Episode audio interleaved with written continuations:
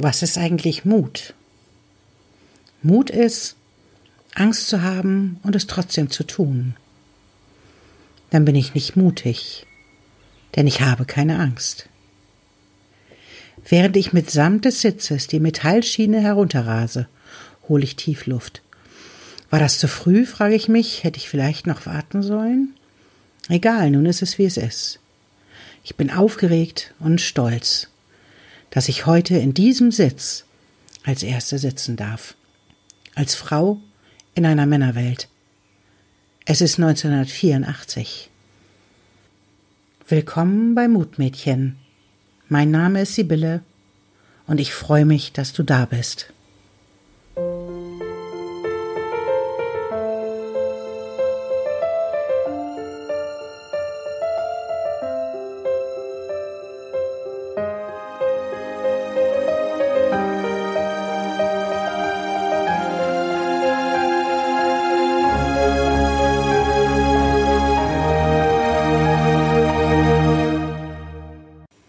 Zurück zur Geschichte. Ich habe keine Angst, festgeschnallt zu sein.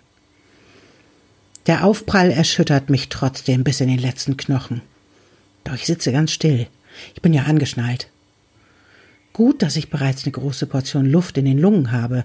Der Sitz rast weiter in die Tiefe und kippt nach vorn. Der zu große Helm wackelt auf meinem Kopf. Nun weiß ich, warum sie dieses Gerät die Pilotenwaschmaschine nennen. Ich habe keine Angst vor Wasser. Als Nordsee- und Kapitänskind habe ich mein Seepferdchen mit dreieinhalb Jahren gemacht. Unendlich scheint die Reise in die Tiefe. Ich hänge immer noch im Gurt, doch nun kopfüber. Die Luftblasen rauschen vor meinem Gesicht nach oben. Ich weiß nun, wo oben ist. Bei mir in der Familie gab es einen Spruch. Wo ich bin, ist oben. Und wenn ich unten bin, dann ist eben unten oben. Der Taucher erscheint in Sichtweite und beobachtet mich. Genug Zeit. Ich tasse mit meinen Fingern auf meinem Bauch herum. Irgendwo muss er sein. Und dann spüre ich die Metallverbindung, die die verschiedenen Stränge des Gurtes zusammenhält. Ich drücke kräftig und drehe und nichts passiert. Ich habe keine Angst, dass er nicht aufgeht. Der Taucher zuckt. Ich drücke noch einmal, diesmal mit beiden Händen. Die Metallteile springen aus ihrer Halterung. Atmen wäre jetzt schön, geht aber nicht. Ich beobachte den Taucher und er mich. Ich habe keine Angst vor dem Ertrinken. Während ich nicke, atmet er tief durch. Schön für ihn. Eine 18-jährige Zivilistin wie mich die gerade inoffiziell an einem Seeüberlebenstraining von Piloten teilnimmt, möchte man nicht verletzt sehen. Da verstehe ich ihn richtig gut. Ich strecke meine Arme über meinem Kopf aus und ergreife das Metall, nur noch aus dem Ding raus und dann nach oben. Im Film kommt dabei einer der Teilnehmer fast ums Leben. Komisch, dass mir das gerade jetzt in den Sinn kommt. Ich habe keine Angst. Ich bin stolz, denn ich musste es einfach wissen.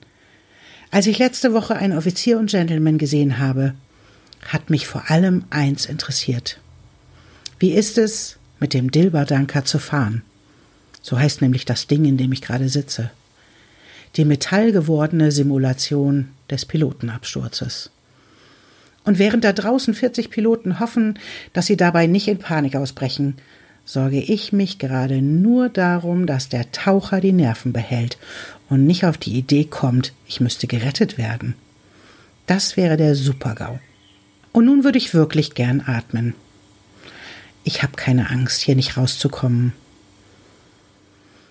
An den Bügeln, die an den Seiten des Ausstieges befestigt sind, ziehe ich mich hoch. Der zu große Pilotenanzug und die Schuhe stören. Gern wäre ich schneller unterwegs. Jeder kennt das Gefühl, wenn die Luft alle ist, aber noch viel Weg zu überbrücken. In meinem Fall heißt das, die Luft ist noch mindestens fünf Meter nach oben entfernt. Ein Hinweis an den Taucher würde genügen. Ich habe keine Angst, es nicht zu schaffen. Und dann bin ich durch den Ausstieg durch und stoß mich ab. Mit kräftigen Schwimmbewegungen eile ich unendliche Momente der Oberfläche entgegen, wie in einem Traum, in dem sich alles normal, nur ich mich langsamer bewegen kann. Ich habe keine Angst. Der Taucher schwimmt elegant an mir vorbei und kündigt mein Ergebnis mit einem Daumen hoch an. Das Zeichen, dass ich nun die Prüfung bestanden hätte. Wäre es mir gestattet, als Pilotin zu arbeiten. Aber so weit ist die Welt noch nicht.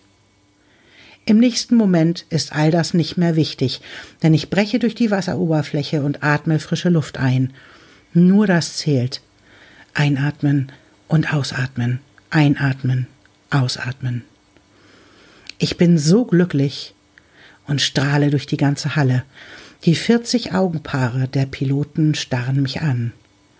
Jeder von ihnen befürchtet, der Nächste zu sein. Sie haben Angst. So hat sich die Geschichte damals wirklich zugetragen. Und ich kann heute sehen, wie sehr ich damals das Bedürfnis hatte, zu überleben, machtvoll und kraftvoll auf gleicher Augenhöhe mit anderen zu sein, vielleicht sogar insbesondere mit Männern auf dieser Augenhöhe zu sein, kommt in dieser Geschichte, glaube ich, sehr gut zum Ausdruck. Und was ist es eigentlich, was uns dazu bringt, uns auf diese Art und Weise zu messen?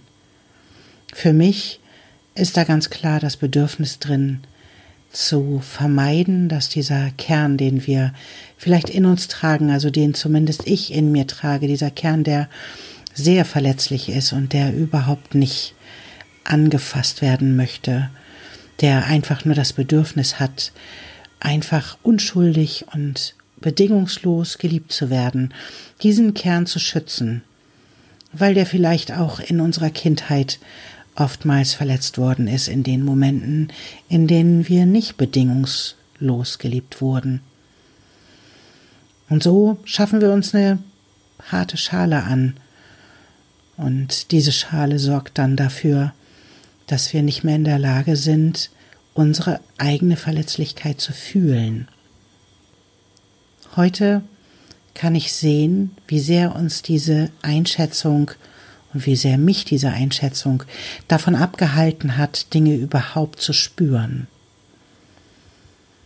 Sind wir verletzlich, öffnen wir uns für Gefühl. Wir sind dann auch in der Lage, unser Gegenüber wahrzunehmen und dessen Schmerz zu fühlen. Wenn wir aber dessen Schmerz fühlen, müssen wir uns damit auseinandersetzen, dass dieser Schmerz in uns selber auch ist. Denn wir können nur das fühlen und sehen, was in uns ist. Und dafür haben wir eine unglaubliche Angst. So ist bei mir die Idee entstanden, Gefühl und Verletzlichkeit ist Schwäche. Und das war mein Irrtum. Denn Gefühl und Verletzlichkeit ist eigentlich eine ganz große Stärke